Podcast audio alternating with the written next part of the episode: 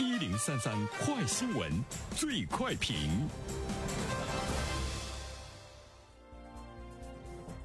焦点事件快速点评：近日，最高人民检察院发布了六起惩治家庭暴力犯罪典型案例，针对家庭暴力犯罪案件中的部分法律适用问题、政策把握问题，通过案例进行了阐释，提供了办案指导。特别指出，长期遭受家暴者对施暴人实施杀伤行为的，要从宽处理。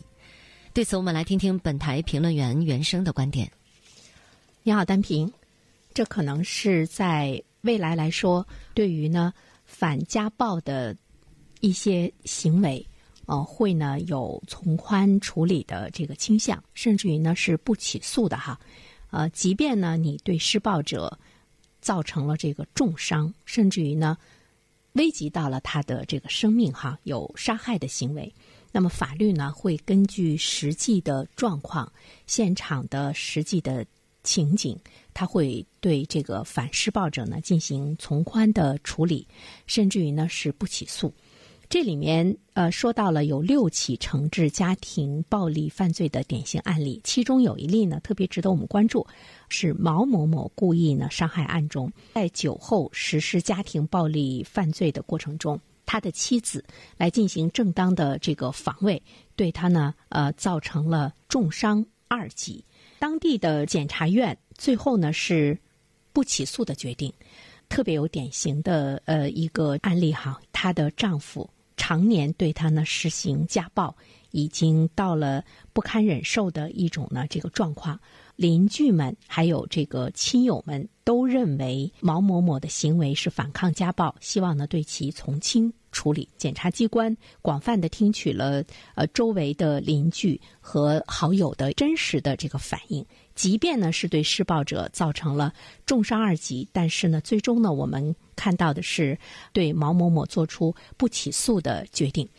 这个呢我觉得是对于这个。施暴者哈，呃，一个严重的这个警醒，就是你在家庭中的这种施暴，你会遭到呢这个反抗者的奋力的反击，对你呢造成重伤，甚至于让你失去生命。那么法律可能会对他是从宽的，甚至于呢是不起诉的。呃，我们都知道，对于这个家庭暴力呢，它有很多种的表现形式。以前呢，我们可能更多的关注到的是一种这个肉体的摧残哈，呃，其实呢，精神的迫害。方式呢也是特别值得我们关注，比如说用呃威胁、恐吓、辱骂、猜疑、恶意贬低、故意刁难等手段来呢干涉啊家人的这个行为。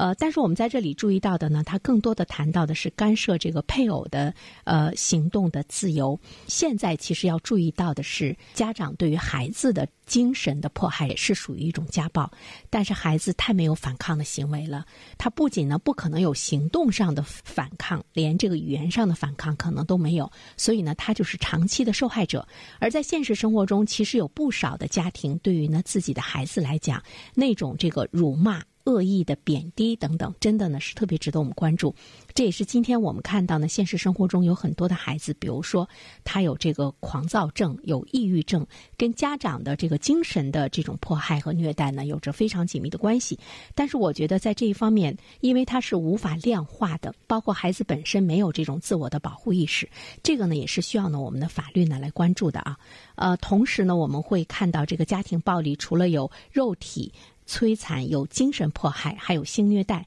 还有呢经济虐待，比如说剥夺你的这个生活必需品，限制呢配偶花钱。在今天，很多的女性呃做呢全职妈妈啊，当对方来限制你这个花钱，其实他对你呢是一种精神。虐待式，你要知道呢，去维护呢自己的这个权益，它也是属于家暴的呃其中的一种表现形式。那么说到家暴的话呢，其实我们的社会正在呢对它有更正确的认识。以前来说的话呢，大家会觉得家暴呢它是家事是私事，啊不好意思呢对别人讲。而且呢，也不相信法律可以很好的来保护自己，甚至于呢，觉得这是一件非常正常的事情，不觉得呢它是呢这个犯罪啊，呃，但是我们注意到呢，从一六年反家庭暴力法实施到现在我们会注意到，家庭暴力的犯罪行为的观念已经逐渐的得到了认可。但是呢，我们会注意到一些现象，比如说，呃，这一次呢，最高人民检察院发布的六起惩治家庭暴力犯罪典型案例中。毛某某故意伤害案，她并不是呢在仅有的一次她的丈夫对她呢实施暴力的过程中进行了这个反抗。其实呢，她丈夫是常年对她呢实施暴力。他这一次呢，是他事先还是有准备的，他这个买了一把刀，所以呢，他有了这个反抗。所以在这里面，其实我们会看到一个问题，就是有很多人他长期受到。家暴的呃这种凌辱，但是呢，他不知道用法律的手段来这个保护自己，因为他难以忍受长期的家庭暴力，是为了结束这种痛苦的状态而奋起反抗，造成了施暴者的重伤或者是呢死亡的案件，近年来呢是频发。这种频发其实呢是特别值得我们关注的，受暴者本身他。不敢，或者是他不知道呢，去求助于法律，而且他也不知道法律呢会非常好的来帮助自己，所以呢才会有奋力的反抗，才会呢造成对方的重伤，甚至于呢死亡。这个我觉得跟我们的法律的普及不到位，可能呢也是有呢更多的一种关系，包括呢法律的公正和保护的力度吧。好了，单平，好，谢谢原生。各位听友，大家好，感谢始终如一收听原生评论。不知道你是否听过原生读书？最近呢，上线了一本书《终身成长》，非常期待着你可以听到它。《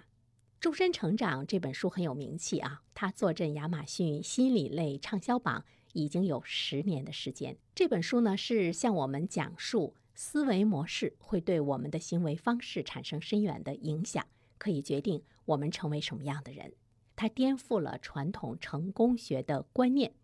您可以搜索原生解读《终身成长》。就可以听到喽，谢谢你。